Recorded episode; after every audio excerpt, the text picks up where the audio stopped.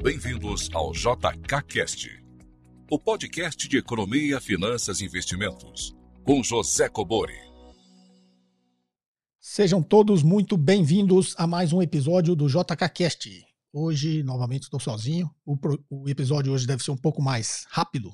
Hoje é sexta, né? Tem o jogo do, da seleção. E como eu preciso de silêncio, né? Que nas redondezas daqui a pouco começa a fazer muito barulho. O pessoal para de trabalhar, né? Ao meio-dia, então creio que não vou conseguir é, gravar depois. Teria que ser agora pela manhã. E por esse motivo eu estou sozinho, o Ed não está novamente. Então, por esse motivo, o episódio de hoje deve ser um pouquinho mais curto. Tá ok, pessoal? É, perguntas em áudio e texto para o WhatsApp 61 981 17 0005. Perguntas entre 40 segundos e um minuto, tá ok? Não se esqueçam de se identificar e de onde você fala. É, para conteúdos extras, acesse o meu site josecobori.com.br. Lá você encontra é, conteúdos que você não encontra aqui no canal. Tá ok, pessoal? Então, sem mais delongas, vamos aqui à primeira pergunta. Bom dia, professor Cobori. Aqui quem fala é o Carlos, de Presidente Prudente. Queria mais uma vez agradecer pelo trabalho que o senhor faz. Muito obrigado e parabéns. É um trabalho incrível que eu não canso de acompanhar elogiar e compartilhar. E a minha dúvida é com respeito ao teto de gastos. Sei que é um tema bastante controverso dentro do mercado, um pouco espinhoso, e existem opiniões favoráveis e contrárias. E fico um pouco perdido dentro dessa discussão, porque eu sei que tem alguns países que adotam modelos semelhantes, mas sei também que tem a ver com o momento de cada país, é, o formato que também é implementado, esse teto. E queria então ouvir o senhor discorrer um pouco sobre esse tema, para que ajude a trazer luz sobre essa questão que, que fica muito enviesada dentro dessa polarização toda que a gente tem hoje. Muito obrigado e parabéns mais uma vez. Bem, Carlos de Presidente Prudente. Presidente Prudente lembra bastante a minha infância, Carlos. Eu passava sempre por aí, porque a minha família é de Adamantina, então todo ano quando era criança, passava por aí, quando ia de ônibus, né? Fazia a famosa baldeação aí em Presidente Prudente. É, mas vamos lá, teto de gastos. Esse é um assunto que está no momento porque o novo governo já está aí prevendo é, passar uma PEC ou qualquer outro dispositivo né, para que ele não, não estoure o teto de gastos e não incorra em um crime de responsabilidade ou desrespeite a lei de responsabilidade fiscal. Então, precisa ser feito alguma coisa porque o teto de gastos é, já foi estourado nos últimos três anos, ou seja, é uma regra que não está sendo cumprida. Né? Então, para você ter uma regra que não está sendo cumprida, não, não tem o porquê você ter a regra. Mas vamos lá, é, a essência do teto de gastos. Vou até pedir para colocar, se não tiver como colocar o card aqui, vai ter um link aqui na descrição é, de uma entrevista que eu dei na Globo, se não me engano, em 2016, quando o teto de gastos estava sendo criado ali, ia passar pelo Congresso. E eu dei uma entrevista para a Globo, sendo completamente favorável. Né? Hoje eu tenho uma visão diferente, porque talvez por ingenuidade naquela época eu não tenha enxergado no que o teto de gastos se transformaria. Mas, na essência, ele é muito, digamos assim, ele tem muita aderência à opinião pública justamente por isso. Né? Você cria um teto onde o governo, o Estado brasileiro, não pode é, ultrapassar esse teto, ou seja, ele tem que manter o gasto público abaixo do que seria esse teto. É, e qual é esse teto? Né? Eles criaram ali que o gasto do governo só poderia criar, é, crescer o que cresceu a inflação. Então, ele tem que pegar o gasto do ano passado mais a inflação, seria o gasto desse ano. É, como lá em 2016, 2017, se não me engano, a, a inflação tinha sido, em um ano anterior, tinha sido lá em torno de 11%, parecia ali que vou, vou aumentar o teto em 11%. Só como a trajetória da inflação, a tendência, o Banco Central sempre atua, né, a política monetária sempre atua, para que a trajetória de inflação seja sempre menor, ou seja, tem uma trajetória de queda da inflação, em algum momento essa inflação vai ser baixa, o que aconteceu, depois, se não me foi 6%, a inflação 3%. Então você vai cada vez mais limitando a expansão do gasto público. Você fala, pô, mas não é bom essa, essa limitação da expansão do gasto público? Não, porque você. É, e aí começa a entrar uma diferença né, de visões né, de visão de mundo, de visão de Estado, né, de visão de economia, que talvez eu tenha amadurecido um pouco mais durante é, esse período, é, porque quem define isso aí, quem defende isso, defende sempre que o Estado ele encolha, ele seja menor. E aí também é uma, digamos, um apelo que é muito aderente aí à opinião pública, né? E aí entra numa questão de ideologia, para que serve o Estado, né? O Estado é mínimo, o Estado é necessário. O Estado realmente não pode ser grande, né? Porque ele tem um peso na economia. É, e, a, e a alocação do gasto público talvez não seja tão eficaz do que a alocação do gasto privado. Só que tem uma nuance aí. Existem investimentos que a iniciativa privada não vai fazer nunca, por uma simples razão: viabilidade econômica. Eu já falei bastante sobre isso. Então, o Brasil precisa investir em infraestrutura. Infraestrutura, tô, digamos, ferrovias, vai precisar investir em ferrovias, rodovias. É, a iniciativa privada não faz isso porque quando ele faz uma análise de viabilidade econômica, isso vai demorar 50 anos para dar retorno. E ele não vai fazer, porque ele tem outros projetos que dão retorno em menor tempo. É bastante óbvio isso. Quando você faz é, uma análise de viabilidade econômica, você vai escolher aqueles que têm um retorno maior em menor tempo. Obviamente, o tempo está ligado ao retorno. Né? Então, você tem um projeto que dá o retorno é, em 15 anos, porque você investiria num projeto que vai dar retorno em 50 anos. Então, existem investimentos na economia que só o Estado pode fazer. Um investimento público. Né? É, então, já que é só o Estado que pode fazer, você não pode comparar que ah, o Estado não sabe alocar esse recurso. Não, é só ele que consegue alocar esse recurso, porque a iniciativa privada nunca vai alocar. Então você não tem como comparar o investimento público com o investimento privado, tá? Eu já expliquei isso aqui sobre a ótica das finanças, né? Ótica das finanças, você sempre vai investir naquilo que te dá um retorno mais rápido. Então você nunca vai ver alguns tipos de investimento, principalmente em infraestrutura, em ciência e tecnologia, em um monte de coisa que a iniciativa privada não fará. Até porque ciência e tecnologia não tem nem como fazer uma análise de viabilidade econômica, porque o Estado está investindo uma coisa e nem eles, eles sabem que aquela tecnologia vai ser benéfica, né? o país vai estar tá sempre evoluindo em termos tecnológicos, é, mas você não consegue mensurar isso em termos monetários do retorno que ele dá, né? em termos é, de investimento mesmo, de retorno sobre o investimento. Tá ok? Então, tem vários tipos de investimentos que a iniciativa privada não vai fazer.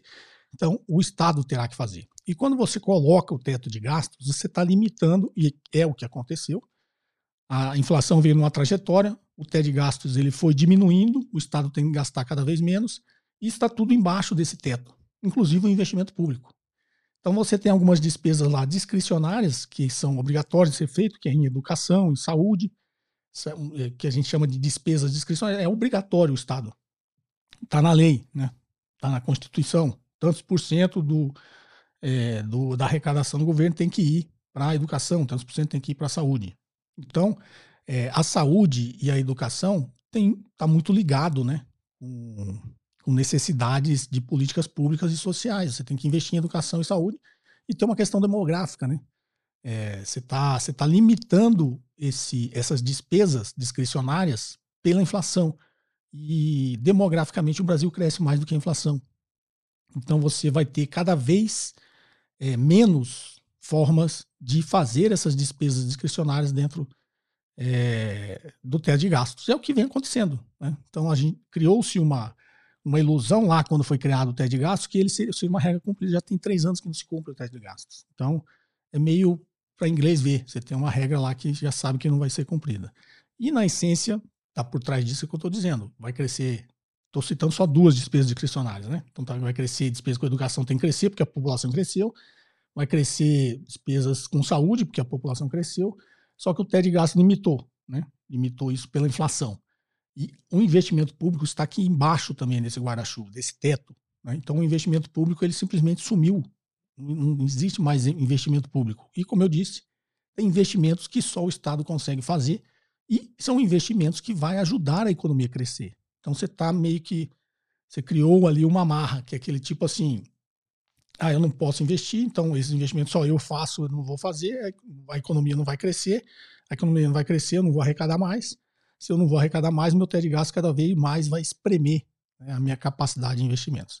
Então tem esse lado, é, esses alguns, são vários né, defeitos que a gente encontrou ao longo do tempo no teto, regra do teto de gastos, é como eu disse lá, é um meia-culpa. Lá atrás eu defendi, hoje não defendo mais. Eu acredito que a gente tem que ter uma nova âncora fiscal, né? tem que definir um novo regime fiscal. É obviamente você não pode acabar com o teto e falar, ó, agora pode gastar quanto quiser. Não.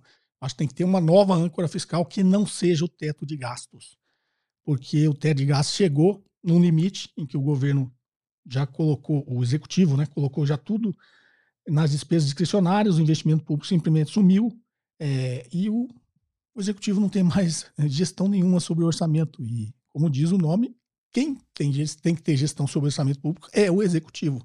E hoje está na mão do legislativo, por isso vocês veem toda essa negociação com o Congresso. Hoje quem faz o orçamento público é o Congresso, e isso é um desvirtuamento da nossa república, tá? Do, do equilíbrio entre os três poderes. Que esse é uma, essa é uma função do executivo que não está mais na mão do executivo. Isso tem que ser alterado. Então, é, o orçamento público ele tem que ser alocado para o crescimento da economia e para as classes mais carentes. Né? O orçamento público tem que ser definido e tem que ser direcionado para investimentos sociais nas políticas públicas que vão melhorar a vida de, da maioria da população, que é a maioria mais carente. Então, existe aí são, é, conselho de economia, de economia política, de um, uma série de coisas que espero ter transmitido aqui, né, com um pouquinho de didática. É sempre um tema complexo a gente falar de economia, principalmente nesses momentos, né? Do que está se discutindo até de gasto, gasta ou não gasta, eu acho que, obviamente, a gente tem que melhorar a qualidade do gasto público, mas o Estado não pode ficar de mãos atadas, porque o Estado está aí, né? existe para incentivar o crescimento da economia. É, se você cresce mais, você arrecada mais, né? você, economia, você faz investimento público, se a economia cresce, cresce a arrecadação do governo e vai abrindo mais espaço é, em política fiscal para o governo, é, para o executivo, né, para o Estado brasileiro continuar crescendo e mantendo seu gasto de, sob controle. Então, ou seja, o aumento da arrecadação também, o aumento do PIB, né, o crescimento da economia também aumenta a capacidade de investimento do Estado, a capacidade de aumentar o gasto público, principalmente o investimento público, né, e os gastos discricionários, como eu disse, com saúde e educação, tá ok?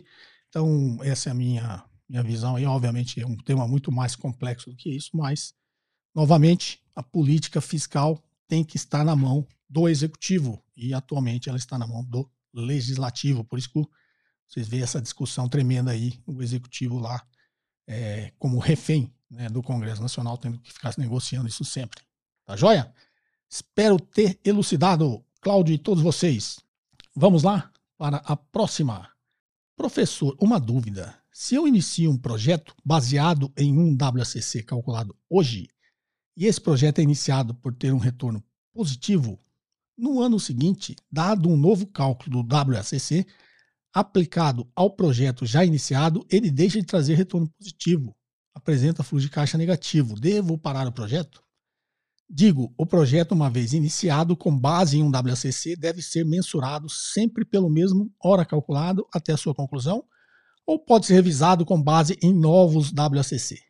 E, se puder ser revisado, como devo proceder com todo o investimento já realizado? Outra pergunta: qual a diferença prática do WCC para o CAPM? Onde um termina e o outro começa? Obrigado. Cláudios Vinícius, de São Paulo.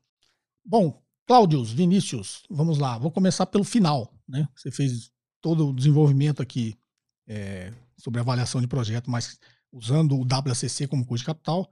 E depois você perguntou no final aqui a diferença entre o WACC e o CAPM. Bom, uma coisa está dentro da outra, tá? Então, primeiro, decifrar, como sempre, essas siglas. Quando o Cláudio fala WACC, é o custo médio ponderado de capital. É uma sigla que o mercado todo conhece, quem faz avaliação de empresas ou de projetos, né? É Weighted Average Cost of Capital, ou seja, custo médio ponderado de capital. E o CAPM é o Capital Asset Price Model, é modelo de precificação de ativos. É, então, o CAPM, você encontra o capital próprio. E o WACC, na realidade, você usa o que você encontrou no CAPM, mais o capital terceiro, você acha o custo médio ponderado de capital. Então, o que é o WACC? Você, primeiro, você tem que achar o custo de capital próprio, que é o CAPM. Né? Então, a fórmula do CAPM é o retorno esperado de um ativo, é o retorno livre de risco, mais o beta do ativo, vezes o retorno de mercado, menos o retorno livre de risco. Essa última parte, quando você coloca entre parênteses, é o prêmio de risco do mercado. Quando você multiplica pelo beta do ativo, é o prêmio de risco do ativo. Então, a forma da CPM está dizendo simplesmente isso. Né? O, o, o, retorno que você espera de um ativo é o que você já tem livre de risco, ou seja, taxa Selic, né? título do Tesouro, é livre de risco, já expliquei várias vezes aqui. Então você tem lá já essa taxa. Por que, que você tiraria o dinheiro do tesouro para investir numa empresa?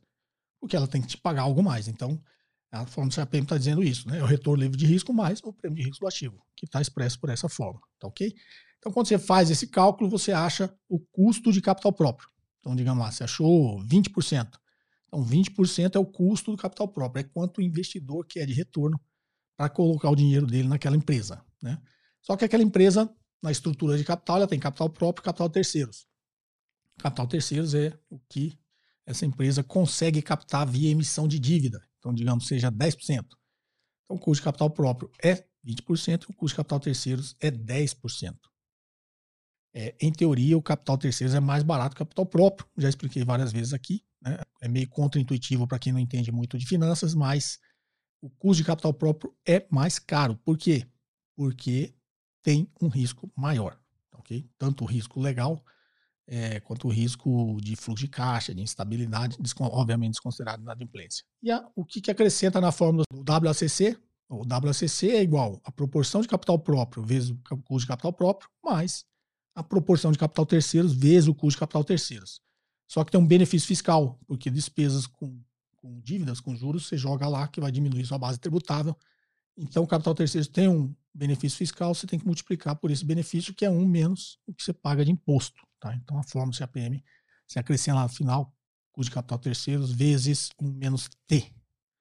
Explicado os conceitos né, sobre WACC e CAPM, voltamos aqui para a pergunta do Cláudio Vinícius. Cláudio Vinícius perguntou o seguinte: se eu invisto num projeto e utilizo um custo médio ponderado de capital, ou seja, o WACC, para analisar a viabilidade daquele projeto, o que, que eu estou Traduzindo, né? Eu tenho um custo de capital, eu estou usando aqui, no caso do, da pergunta dele, o custo médio ponderado de capital, para ver se esse projeto é viável. Inclusive, a pergunta anterior é o que eu falei, né? Análise de projeto, análise de viabilidade econômica.